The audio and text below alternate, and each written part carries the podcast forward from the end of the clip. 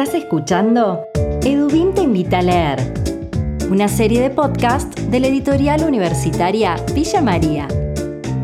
En cada capítulo te mantenemos al tanto de nuestras novedades editoriales. Conversamos con autores, editores y actores de la cultura del libro. En este podcast te acercamos mucho más que libros. Te invitamos a formar parte de nuestra editorial.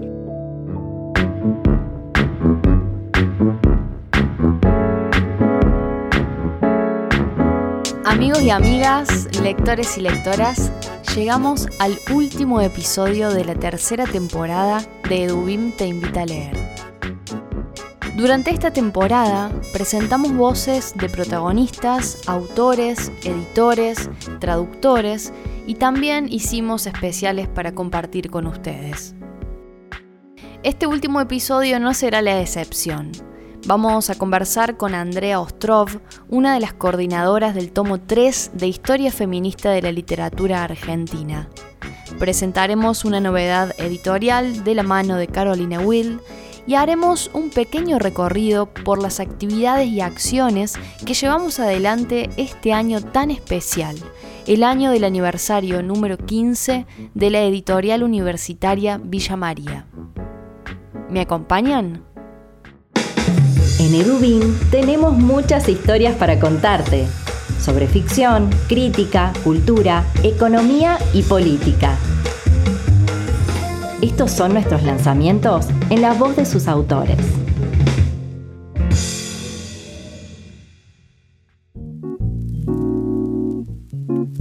Finalizamos este 2023 con un nuevo tomo de la colección Historia Feminista de la Literatura Argentina. Estamos hablando del título Escritoras en Movimiento, Itinerarios y Resistencias, coordinado por Andrea Ostrov y Silvia Jurovietsky. Este libro aborda desde los años 60 hasta los 90.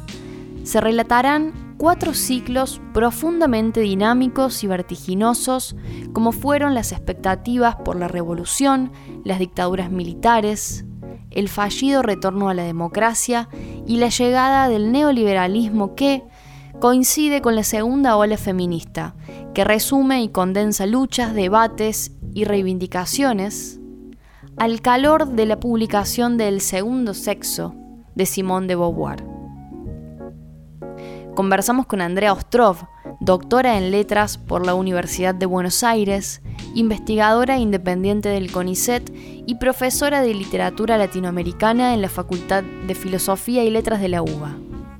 El, tomo abarca un periodo que va de más o menos desde la década del 60 hasta el 90, en algunos ejes nos vamos un poquito más para, más para el presente, pero grosso modo es entre los 60 y los 90 y algo. Es, digamos, una, son tres décadas que yo siempre digo, parecen tres siglos porque son bien distintas una de la otra y las problemáticas que se van planteando eh, a lo largo de esas décadas son muchas. Pensemos que tenemos eh, los 60 como un momento relativamente esperanzador, eh, progresista, con una clase media con buen poder adquisitivo, donde hay un gran público lector, de ahí que, eh, bueno, se habla eh, del boom, ¿no? De los 60, donde las tiradas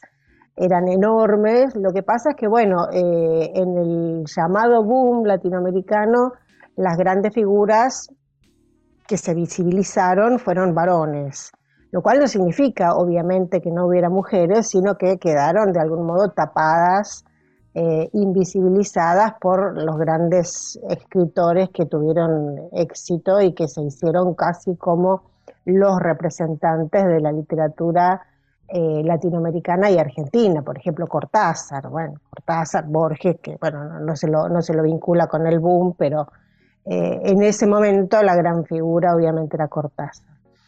y después vienen los 70 con la represión, la dictadura, las desapariciones, las apropiaciones, Después viene la, década de la recuperación democrática con toda la cuestión de la lucha por los derechos humanos, Entonces, eh, las problemáticas son bastante disímiles, ¿no? Cuando, por ejemplo, en los 60 eh, tenemos eh, algunas mujeres realmente bestsellers en, en, la literatura argentina, como por ejemplo Beatriz Guido, Marta Lynch. Em, luego, claro, en los 70 se empieza a, con la dictadura, empezamos a tener otro tipo de, textualidad, por supuesto mucho más este, encriptada, metafórica, obviamente como para eh, poder em, atravesar la censura. Entonces eh, ahí la cosa cambia drásticamente.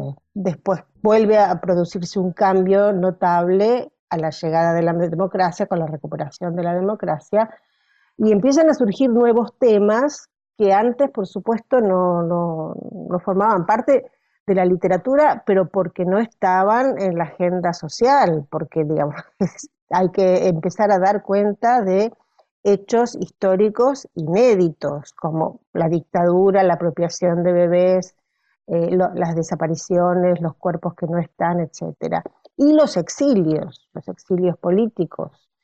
Em, entonces, bueno, claro, eh, es un periodo de tres, décadas que uno diría es breve, pero con mucha complejidad en cuanto a lo social, a lo histórico, a lo económico, a lo político.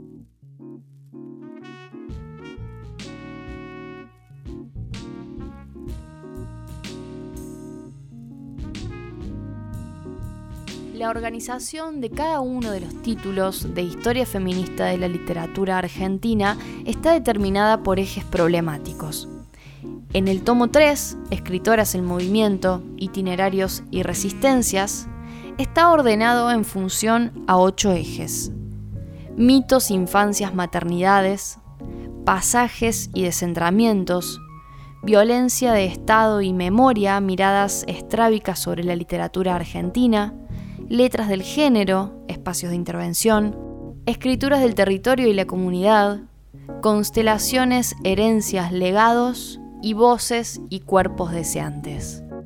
Todos los tomos de la historia están organizados eh, a partir de ejes problemáticos. ¿Por qué? Porque es un, modo de estructuración que permite agrupar varios nombres de escritoras, es decir, armar constelaciones eh, y es un modo de eh, no caer en eh, capítulos unipersonales, en el sentido de sobre la obra de tal autora o de tal otra, sino ver, digamos, qué estaba pasando en ese momento, cuáles eran las inquietudes, las preocupaciones, los temas, las problemáticas, y bueno, agrupar textos en función de eso.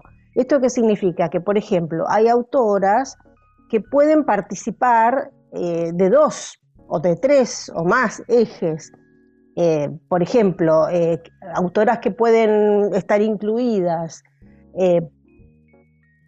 por ejemplo, en, un eje que tenga que ver con el exilio y al mismo tiempo con la dictadura o al mismo tiempo con, no sé, el lesbianismo.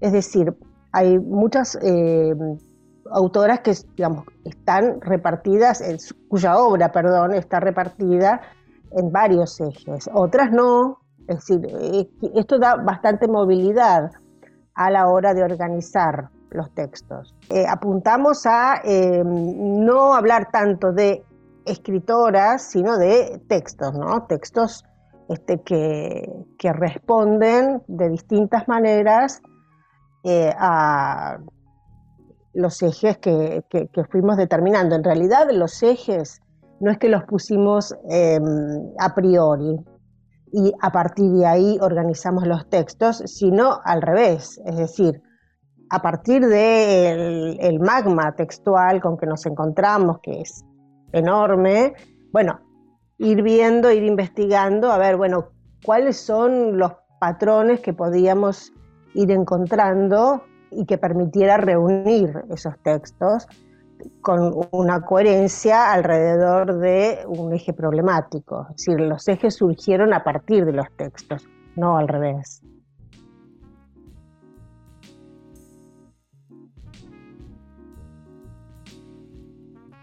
Escribe Andrea Ostrov en el prólogo de Escritoras en Movimiento. A lo largo de esos 30 o 40 años que conforman el periodo en el que nos ocupamos en este tomo, tiene lugar una enorme proliferación de escrituras por parte de autoras mujeres. Casi un estallido textual si tenemos en cuenta la gran cantidad de nombres que empiezan a producir y publicar sus obras, a luchar por la visibilidad y por la construcción y legitimación de una voz propia. Yo creo que eh, hay bestsellers mujeres en los 60, pero eh, claro, son tres o cuatro nombres aislados. estoy hablando de visibilidad, no de que no existieran otras mujeres escritoras ni poetas, por supuesto.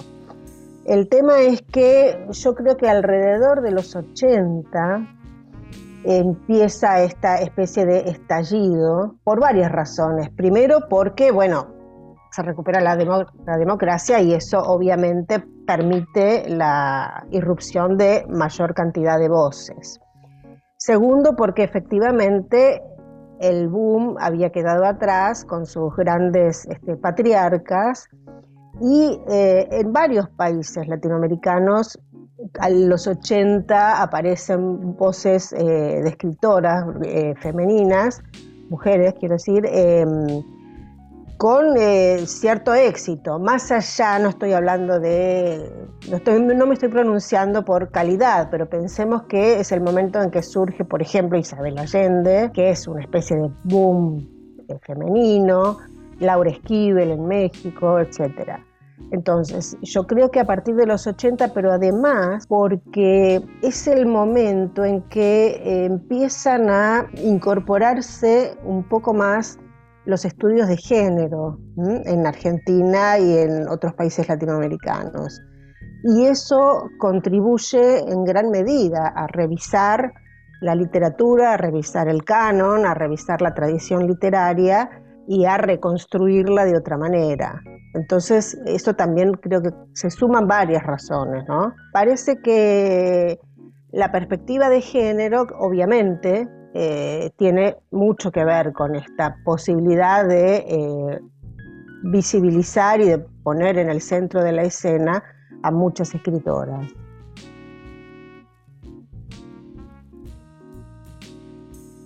Por último, Andrea Ostrov nos cuenta cuál es el criterio de selección de textos del libro en este nuevo tomo de historia feminista de la literatura argentina.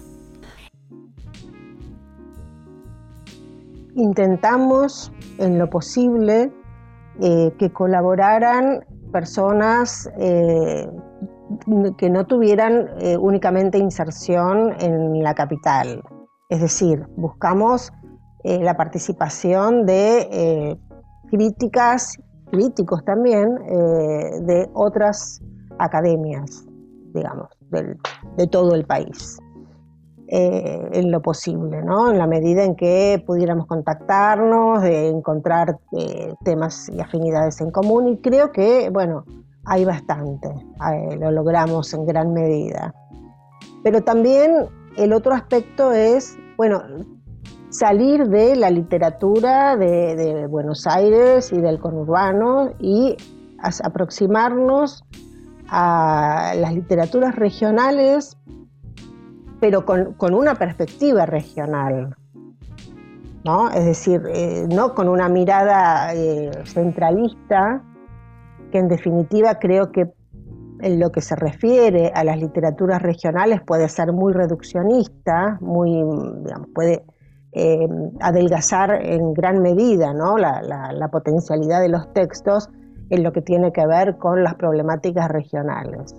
Entonces, bueno, buscamos combinar esas dos cosas y, por ejemplo, bueno, tenemos capítulos sobre literatura eh, del norte, hecha por especialistas, hechos por especialistas en, literatura de, de esa región, también sobre la Patagonia, también por especialistas en la literatura de la región patagónica. Tenemos un capítulo que nos enorgullece muchísimo sobre literaturas indígenas, eh, indígenas actuales, ¿no?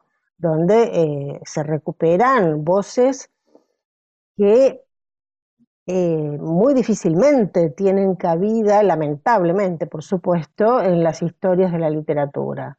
Nos parecía que era fundamental incorporar a una historia feminista de la literatura argentina las voces de mujeres, eh, poetas y escritoras originarias.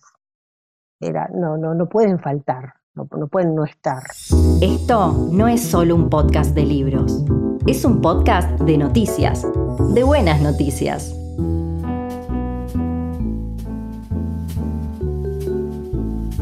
Este año fue muy importante para la editorial universitaria Villa María. Este 2023 cumplimos 15 años de vida. Para celebrar nuestro aniversario en el ecosistema cultural local, provincial, nacional e internacional, planificamos 15 acciones por los 15 años.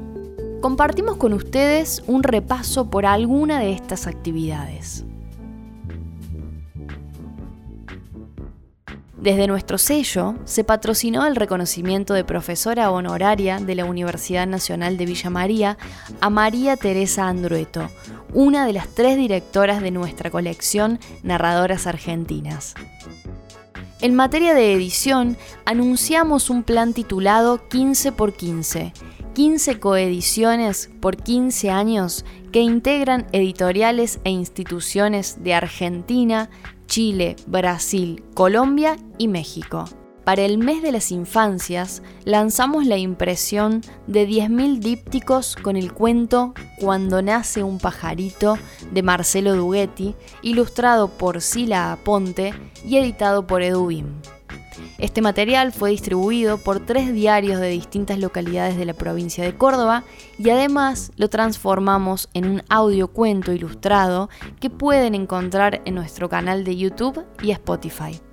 En cuanto a infraestructura digital, en este 2023 actualizamos nuestro sitio web para ofrecerle a la comunidad una mayor integración en comunicación y tecnología. Una propuesta innovadora con gran funcionalidad, estética renovada y diseño web responsivo. Otra acción novedosa que realizamos desde la editorial fue la presentación oficial de la serie Bichos Raros, de la artista plástica Graciela Siles en la Usina Cultural de Villa María. Aquí la ilustradora de la colección Caterva de Dubim montó una muestra totalmente financiada y patrocinada por el sello. La colección Caterva también fue protagonista en el ciclo Libros y Lectura en Familia, organizado junto al Centro de Promoción del Adulto Mayor los últimos jueves de los meses de agosto, septiembre, octubre y noviembre.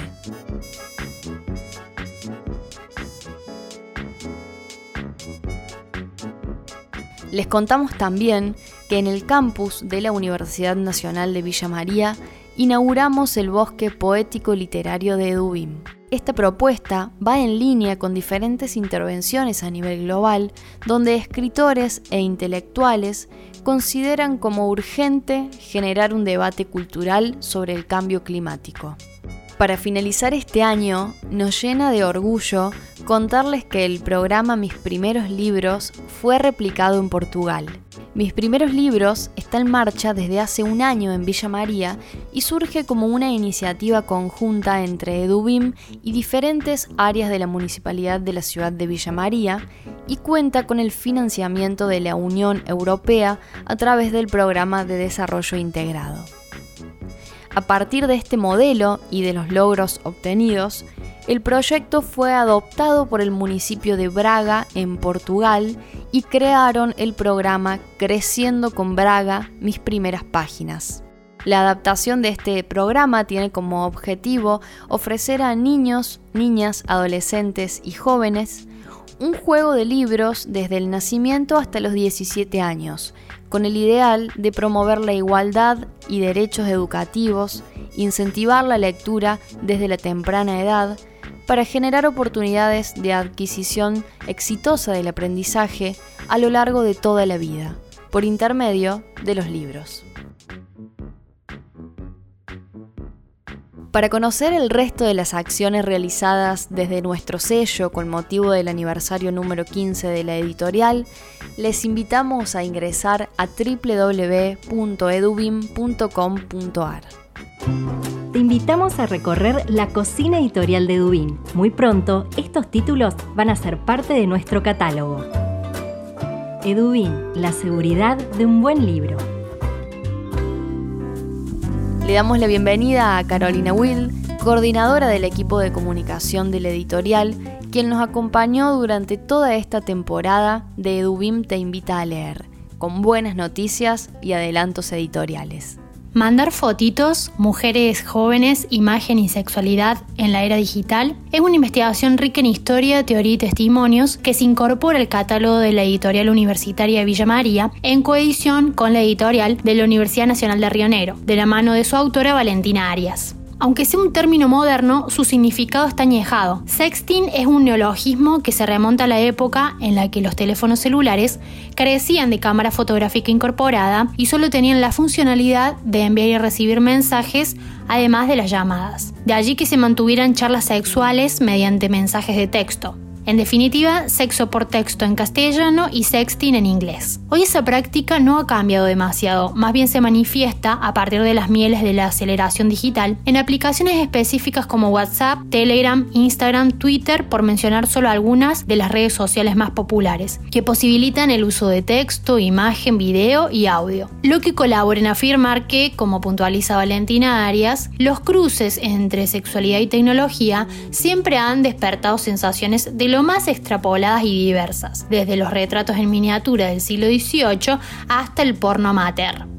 Arias, autora de Mandar Fotitos, Mujeres Jóvenes, Imagen y Sexualidad en la Era Digital, anticipa su libro que reúne fragmentos de ensayos publicados en revistas de divulgación, análisis de productos culturales recientes y una serie de testimonios recogidos a jóvenes mujeres de entre 18 y 25 años, practicantes del sexting y residentes en el Gran Mendoza, que fueron el marco en el que realizó su investigación doctoral. El trabajo terminó de madurar en pleno contexto de confinamiento por COVID-19, ante las estrictas recomendaciones del Ministerio de Salud de la Nación de no tener relaciones sexuales con personas desconocidas a la vez que alentó a incursionar en otras experiencias epidemiológicamente más seguras, como por ejemplo el sexo virtual. De manera automática y vertiginosa, la prensa se posicionó sobre estos nuevos formatos de vinculación sexual, popularmente conocidos como mandar fotitos o send nudes, pero que abarcan una gran paleta de contenidos, tipos de destinatarios, formas de emisión y finalidades.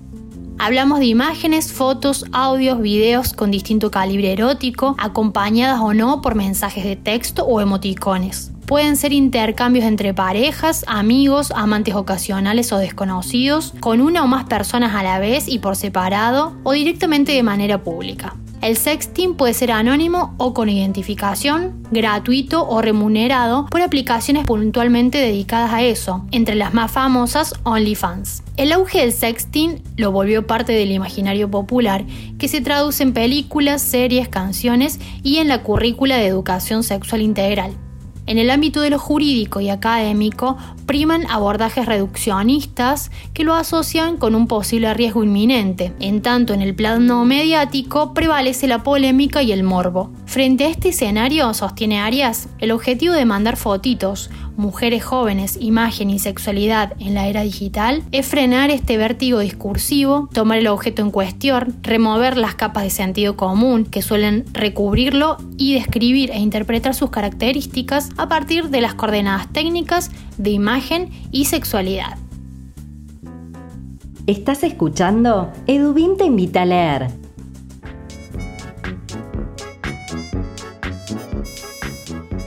Así pasó la temporada 3 de Edubim Te Invita a Leer.